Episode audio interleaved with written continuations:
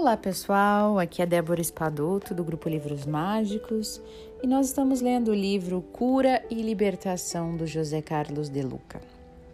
Vamos iniciar hoje mais um capítulo e tem uma frase aqui de Bernie Siegel que diz o seguinte: Eu não creio que Deus se importa onde nos graduamos e o que fizemos para ganhar a vida. Deus quer saber quem nós somos. Descobrir isso é o trabalho da alma, é o nosso verdadeiro trabalho da vida. Este capítulo tem como título Dois Passos para a Transformação. E começa com uma passagem de Krishnamurti que fala o seguinte: Vós e eu, por conseguinte, somos o problema, e não o mundo, porque o mundo é a projeção de nós mesmos. E para compreendê-lo, precisamos compreender a nós mesmos. O mundo não está separado de nós. Nós somos o mundo e nossos problemas são os problemas do mundo. Isso está no livro O Poder do Autoconhecimento, tá? E aí vamos começar a ver o que o José Carlos de Luca nos fala sobre isso. O caminho mais fácil para as transformações positivas que desejamos em nossa vida passa inevitavelmente por dois obstáculos que o afligem. Sem dar estes passos, a vida não muda e os problemas se tornam crônicos. A par disso, vamos nos sentindo cada vez mais confusos e impotentes, como se estivéssemos amarrados, sem saber o que fazer, sem saber para onde ir e sem saber se ainda temos forças para mudar. Quando a crise se instala em nossa vida, seja ela da espécie que for, muitos se desesperam e se afundam ainda mais na descrença e na inércia, esquecendo-se de que a crise pode ser o prenúncio da libertação das nossas dores, desde que tomemos a direção segura dos seguintes passos. 1. Um, autoconhecimento. 2. Atitude. Conhecerão a verdade e a verdade vos libertará. Isso quem disse foi Jesus. Para o Mestre de Nazaré, a libertação de todos os nossos males começa pelo conhecimento da verdade. Ora, se as raízes de todo mal estão plantadas em nós mesmos, por que o homem é o jardineiro da sua própria vida? Será justo pensar com Jesus que somente o conhecimento da verdade sobre nós mesmos pode nos libertar do mal que se enraizou em nós. Como afirmou Shakespeare, o nosso destino não está nas estrelas, mas em nós mesmos. O ponto inicial de qualquer transformação só pode começar dentro de nós, porque o mundo de fora é apenas o reflexo do que acontece no nosso mundo íntimo. Através do autoconhecimento, nós temos a possibilidade de identificar basicamente quais são os nossos pontos fortes e quais são os nossos pontos fracos. Para o Dr. Stephen Bartman, o conhecimento de nós mesmos nos inspira a buscar a excelência através do desenvolvimento dos nossos pontos fracos. Isso quer dizer que a transformação começa quando o homem conhece os seus potenciais e os estimula cada vez mais. Bem como quando passa a conhecer também suas imperfeições, tentando diminuí-las a cada dia. Gigantes adormecidos. A maioria das pessoas não conhece a si mesmo, sobretudo quando se trata de reconhecer as próprias capacidades, aquilo que denominamos de pontos fortes. Geralmente, para nós é mais fácil reconhecer os pontos em que somos vulneráveis do que os pontos em que somos fortes. Reconhecemos mais facilmente em nós os defeitos do que as virtudes. Exaltamos comumente mais as nossas quedas do que as conquistas. Quantas vezes ficamos surpresos quando alguém nos endereça um elogio? E nem acreditamos que a pessoa esteja falando a nosso respeito. É incrível como não acreditamos em nós. Chega a ser espantoso como duvidamos das nossas capacidades e talentos. Por alguma razão, que pode estar ligada a diversos fatores, perdemos a fé em nós mesmos. E aqui está o primeiro ponto da transformação: recuperar a fé em si mesmo. O autoconhecimento vai nos colocar em contato com aquilo que temos de melhor. Vai nos fazer recordar que somos pessoas valorosas, isto é, pessoas que têm um valor natural simplesmente porque somos filhos de Deus e, portanto, dotados de todas as capacidades inerentes à nossa filiação divina. Eu sou uma pessoa capaz, talentosa e inteligente porque Deus me fez assim. Essa é a minha imagem verdadeira. E eu só preciso reconhecer e acreditar nessa verdade, manifestando-a em meus atos, pensamentos e palavras. Não é para os outros que eu preciso provar isso, é para mim mesmo. Eu preciso acordar o gigante que dorme em mim. Como escreveu Alberto Caeiro, fôssemos nós como devíamos ser, e não haveria em nós necessidade de ilusão. Os problemas que nos atingem estão apenas querendo quebrar as ilusões deturpadas que nós fizemos a nosso respeito. Sobretudo, a ilusão de que somos fracos, incompetentes, doentes e sem merecimento para uma vida de realizações positivas. Quando solucionamos uma dificuldade, mostramos a nós mesmos que somos maiores do que julgávamos ser.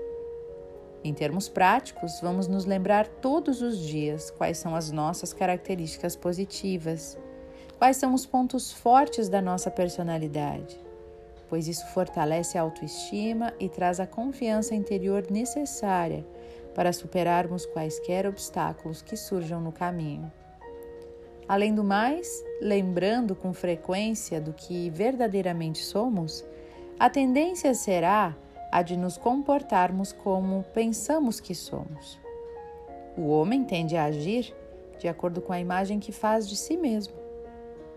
Olhe-se como aquele explorador que penetra o garimpo, em busca de pedras preciosas na sua alma.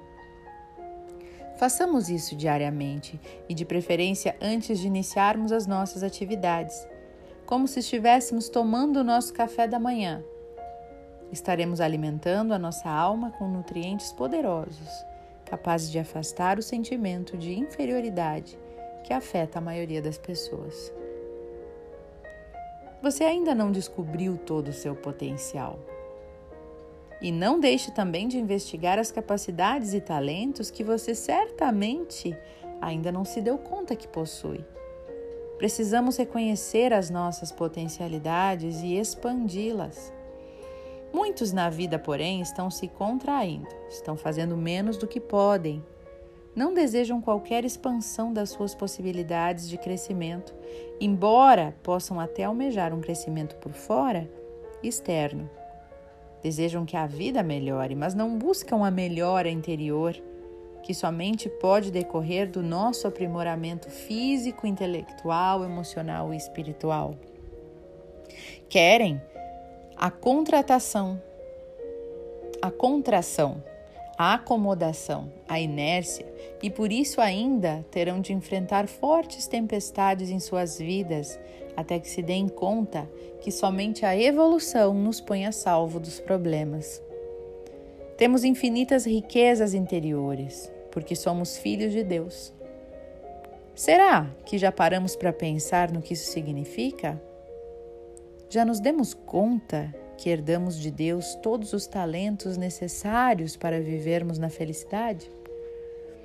E se vivemos infelizes é porque não estamos usando os recursos que Deus já nos deu. Nosso verdadeiro DNA é de origem divina. Como eu ouvi certa vez do Padre Léo, o significado espiritual da expressão DNA quer dizer Deus é nosso autor. Que imagem bela e verdadeira! Deus é nosso autor. Deus é o pintor e nós somos o quadro. Portanto, como tudo aquilo que Deus faz é bom, eu também sou bom. Sou a obra-prima do artista chamado Deus. mas não sou a obra pronta. O alicerce Deus colocou. Agora o próprio homem deve se preencher do concreto divino para edificar a casa da felicidade, por meio da vivência das virtudes espirituais que ele vem conhecendo através dos tempos. E é exatamente onde falta esse concreto que aparece a área dos nossos pontos fracos. O seu calcanhar de Aquiles. O autoconhecimento também deve nos levar ao exame dos nossos pontos fracos, isto é, daquelas áreas do nosso ser em que ainda somos vulneráveis, em que ainda não temos o devido controle e equilíbrio. Por exemplo, pode ter alguém um ponto forte, que é a sua inteligência, o raciocínio rápido, aprende com facilidade, mas na área emotiva tem um ponto fraco, que é a sua irritação constante, que a coloca em constante atrito com as pessoas, criando-lhe muitos problemas nos relacionamentos pessoais e profissionais. Na mitologia grega, vamos encontrar uma das mais populares metáforas sobre a fragilidade humana.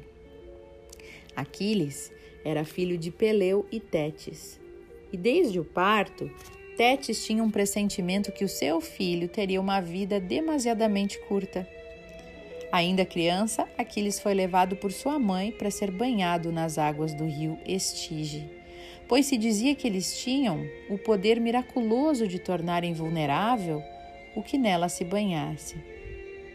Tete segurou seu filho Aquiles pelo calcanhar para mergulhar-o num rio egípcio que o tornaria invencível. E dessa forma, por um descuido, o calcanhar de Aquiles permaneceu seco.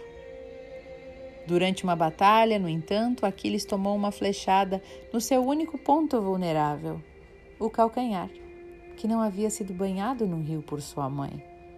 E a partir daí, a expressão calcanhar de Aquiles indica o ponto fraco de uma pessoa.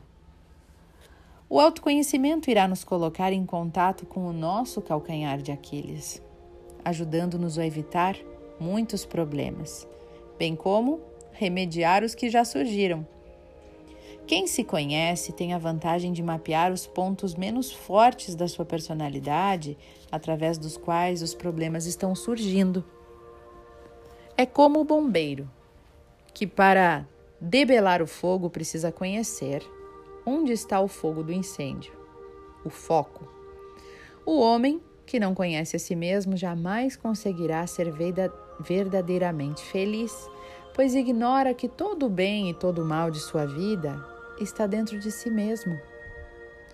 Irmão José, com muita propriedade, esclarece, dizendo assim: aquilo que o homem é tende a exteriorizar-se em forma de atitude. O que ele termina por fazer é resultante da luta que trava interiormente. O nosso comportamento é uma consequência do que se passa dentro do nosso mundo interno, o mundo das emoções, dos sentimentos e pensamentos. E muitas vezes fracassamos na mudança de comportamento porque não mudamos o nosso mundo íntimo. Queremos mudar o mundo de fora sem mudar o mundo de dentro. Queremos mudar os outros sem mudar a nós mesmos. Queremos que o mundo mude sem que nós precisemos mudar um só milímetro. Quem pensa com a cabeça de um derrotado jamais agirá como vitorioso. Quem vive com as emoções descontroladas jamais terá controle sobre sua vida. Quem se sente doente dificilmente adotará posturas saudáveis. Quem vive na carência afetiva não experimenta o amor nos relacionamentos. E quem se sente um patinho feio se exclui da própria vida. A ideia central é que o mundo de fora é mera projeção do mundo de dentro.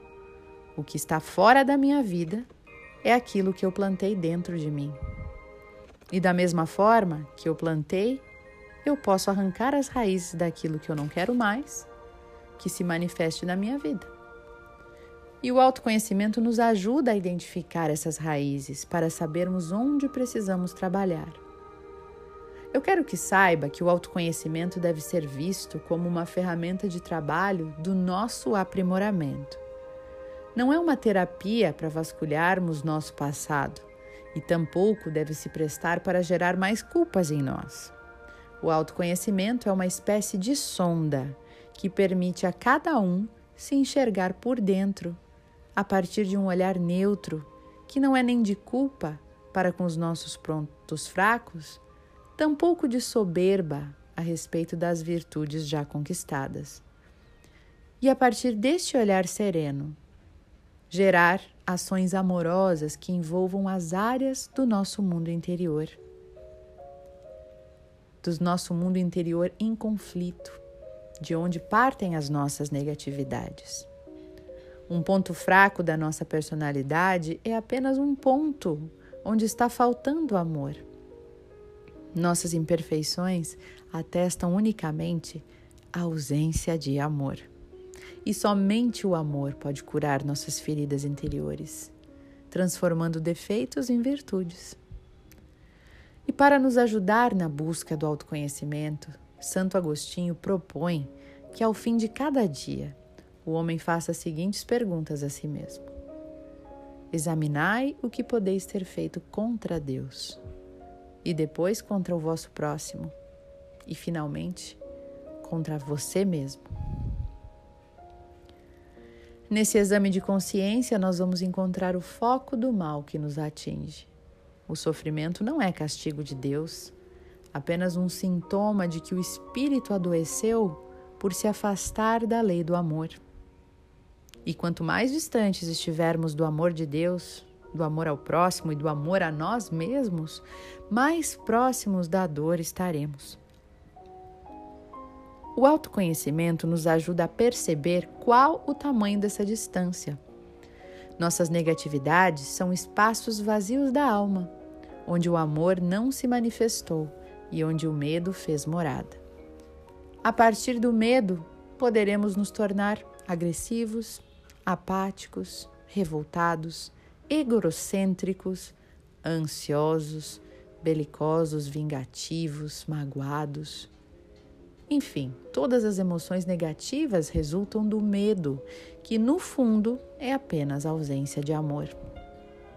No lugar do medo, precisamos colocar o amor que cobre a multidão dos nossos erros. Como afirmou o apóstolo Pedro, dizendo assim: Em cada negatividade que encontrarmos em nós, em cada ponto fraco que identificarmos, não vamos colocar a culpa ou julgamento Vamos derramar o amor que cura, afastando o medo, sobretudo, sobretudo o medo de não sermos amados. E esse é o nosso medo básico que tanto nos faz sofrer. Se, por exemplo, descubro que a ansiedade é o meu ponto fraco, vou colocar o amor nessa ferida. Vou me sentindo seguro no amor de Deus. Não tenho que temer pelo futuro, porque Deus me ama e prepara os meus caminhos para o que de melhor deve acontecer comigo. Mesmo diante do problema mais difícil, a face de Deus não se esconde de mim e o Pai dirige minha vida para um amanhã feliz. Eu também derramo amor por mim ao saber que terei forças e capacidades suficientes para vencer qualquer dificuldade que me surgir porque eu sei que somente o amor é real, somente o bem é verdadeiro, que a minha destinação é a luz e não as trevas. Portanto, através do autoconhecimento, eu posso me render definitivamente ao amor. Dor é distanciamento do amor. Cura, curar a dor, é retornar, retornar ao amor. Atitude faz diferença. Depois de identificarmos os focos interiores do desamor, devemos passar imediatamente ao plano das atitudes que manifestam o amor na nossa vida. E de que forma podemos fazer isso? Comecemos por nós mesmos e nos façamos algumas indagações. Agora são umas perguntas, pessoal. E se você tiver um caderno para responder essas perguntas vai te ajudar muito nessa análise. Você pode ir parando o áudio a cada pergunta para poder responder, tá bom? Então vamos lá. Primeira pergunta: Quais são os pontos fortes da minha personalidade? Para o áudio, responde com calma e depois volta aqui. Número 2. Como posso hoje ser mais amoroso comigo? Número 3. Que atitudes tomarei para demonstrar isso? Número 4. Estou comprometido a me tratar como gostaria que os outros me tratassem? 5. Estou disposto a ser mais responsável por mim mesmo, trabalhando pelo meu progresso material e espiritual? 6. Estou empenhado em não viver mais acomodado com os meus vícios e defeitos? 7. Já sei que preciso perdoar o meu passado de equívocos para recomeçar a minha vida em novas bases?